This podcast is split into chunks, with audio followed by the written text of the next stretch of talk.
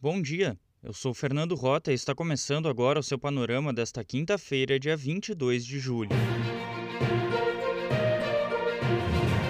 No momento de maior fragilidade do governo, Jair Bolsonaro prepara uma reforma ministerial para dar mais poder ao Centrão. O bloco político era criticado no discurso do presidente e atualmente é um dos principais pilares da sua base de sustentação no Congresso. A aliança enterrou de vez o discurso bolsonarista da campanha de 2018 de que o presidente não se renderia ao que chamava de a velha política do toma lá da cá, lembra a Folha. Devem ocorrer trocas em três pastas. O senador Ciro Nogueira, do PP, vai para a Casa Civil no lugar do general Luiz Eduardo Ramos, que passa para a Secretaria-Geral, hoje ocupada por Onix Lorenzoni, do DEM. Já Onix ocupará o Ministério do Trabalho e da Previdência, que será recriado a partir do desdobramento do Ministério da Economia de Paulo Guedes. Em entrevista ao Estadão, o general Ramos disse que não sabia da troca e que foi atropelado por um trem. Ele é considerado um dos mais leais colaboradores e amigo de Bolsonaro. Ramos não confirmou a ida para a Secretaria-Geral da Presidência. O Globo aponta que o convite ao senador Ciro Nogueira, um dos expoentes do Centrão, está visando as eleições do ano que vem. A ideia é não perder aliados até a disputa do pleito e também aliviar a pressão da base parlamentar insatisfeita com a articulação do Palácio do Planalto e o desgaste com a CPI da Covid. A Folha lembra que Ciro Nogueira tem um passado de apoio e elogios ao ex-presidente Luiz Inácio Lula da Silva, do PT, assim como já chamou de fascista o presidente Jair Bolsonaro, de quem se tornou um dos principais defensores. As mudanças na esplanada devem se concretizar até o fim da semana. A ministra do Supremo Tribunal Federal, Carmen Lúcia, negou a ação para obrigar o presidente da Câmara, Arthur Lira, a analisar pedido de impeachment de Bolsonaro. Carmen Lúcia considerou que tal exigência feriria a separação dos poderes, informa o Estadão. O Tribunal de Contas da União deu prazo de 120 dias para que o governo federal apresente um plano de ação para corrigir irregularidades no combate ao desmatamento e às queimadas na Amazônia.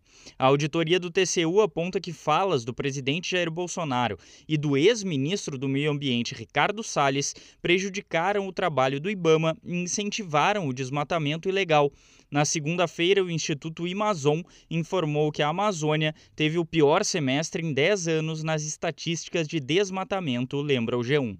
O Brasil registrou 1.388 mortes por Covid nas últimas 24 horas, informa o UOL.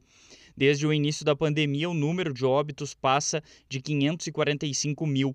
A boa notícia é que a média móvel de mortes alcançou o menor patamar em cinco meses. Pelo Brasil, um boletim da Fiocruz alerta que todas as capitais brasileiras se encontram em regiões onde o nível de transmissão comunitária do coronavírus é considerado alto, relata o tempo. Em nove cidades, a situação é mais preocupante: Belo Horizonte, Brasília, Campo Grande, Curitiba, Goiânia, Macapá, Porto Alegre, São Paulo e Teresina. Os prefeitos de Santa Catarina poderão tomar medidas mais rigorosas em relação às pessoas que não tomarem a vacina contra a Covid. Os gestores pretendem restringir a circulação e a participação em certas atividades, explica o NSC Total. A Secretaria de Saúde do Distrito Federal informou nesta quarta-feira que 711 pessoas que receberam a primeira dose da vacina contra a Covid morreram devido à doença. Com o ciclo de imunização completo, foram registrados 263 óbitos, destaca o Metrópolis. No mundo, o Senado do Chile aprovou nesta quarta-feira o casamento civil igualitário, permitindo que casais do mesmo sexo tenham os mesmos direitos que os heterossexuais. A lei também autoriza a adoção, destaca o El País. O projeto agora segue para a Câmara dos Deputados.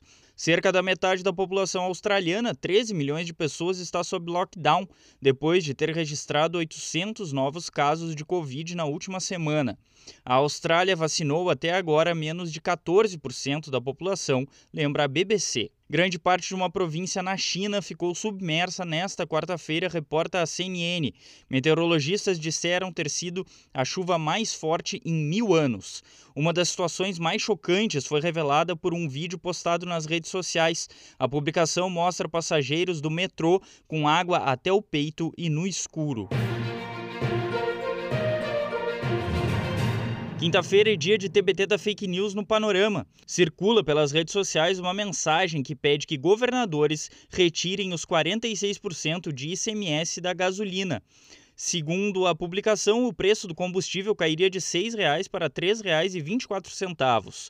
O texto também indica que o imposto federal sobre o produto é zero. A agência Lupa aponta que a informação é falsa. O imposto sobre circulação de mercadorias e serviços representa 28% do preço da gasolina. O valor de 46% é a soma de todos os tributos cobrados, incluindo cerca de 15% recolhidos pelo governo federal. O panorama de hoje fica por aqui. Tenha uma excelente quinta-feira.